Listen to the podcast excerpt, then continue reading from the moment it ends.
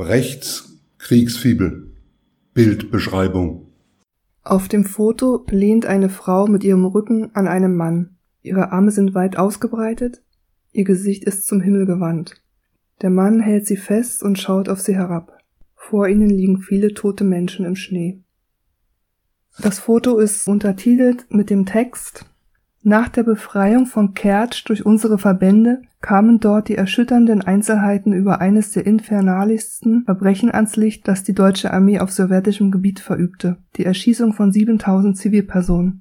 Die Dienststelle des deutschen Kommandanten versammelte die Bevölkerung durch einen Trick, indem sie den Befehl Nummer 4 bekannt gab, der anordnete, die Bürger hätten auf dem Senaja Platz zu erscheinen. Nachdem sie versammelt waren, wurden sie gepackt, aus der Stadt getrieben und mit Maschinengewehrfeuer niedergemäht aus der Note über deutsche Grausamkeiten, herausgegeben vom Volkskommissar für Auswärtige Angelegenheiten Wjatscheslaw Molotow am 27. April 1942. Dieses Bild wurde aufgenommen, als ein Elternpaar nach der Wiedereroberung von Kertsch durch die Rote Armee im Februar 1942 zurückgekehrt den Leichnam ihres Sohnes identifizierte.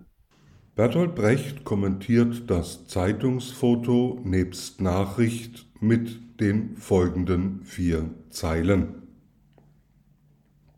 Und alles Mitleid, Frau, nenn ich gelogen, dass sich nicht wandelt in dem roten Zorn, der nicht mehr ruht, bis endlich ausgezogen dem Fleisch der Menschheit dieser alte Dorn.